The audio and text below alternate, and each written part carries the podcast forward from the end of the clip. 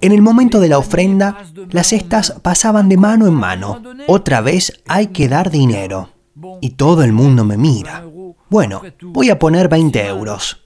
Después de todo, no es tan mal. La ofrenda terminó.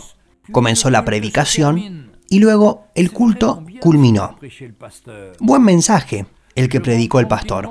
Volví tranquilamente a casa, caminé un poco para llegar y de repente para mi sorpresa vi un billete de 20 euros en el piso.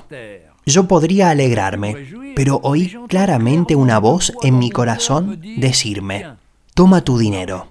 Mi corazón está roto por mi actitud. Señor, perdóname. ¿Cómo puedo haber despreciado tu ofrenda? Nunca más he dado de la misma manera, porque ahora sé que es nuestro corazón lo que Dios ve. Proverbios 4, verso 23 nos dice, sobre toda cosa guardada, guarda tu corazón, porque de él mana la vida. No es la cantidad que doy lo que cuenta, sino la disposición de mi corazón hacia el Señor. Podemos cambiar tan rápido de actitud y volver hacia atrás. Tratar nuestro dinero como nuestra seguridad en lugar de poner nuestra confianza en el Señor Jesús.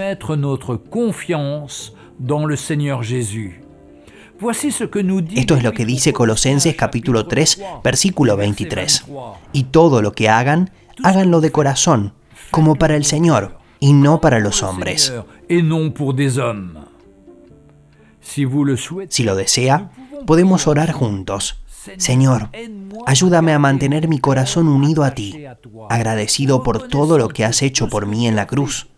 Viniste del cielo de gloria para salvarme y transformarme a tu imagen.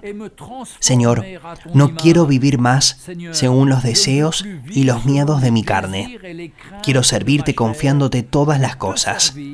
Veo mi condición. Cámbiame, Señor Jesús, para tu gloria. Amén. Encuentre cada día una historia en www.365histoire.com.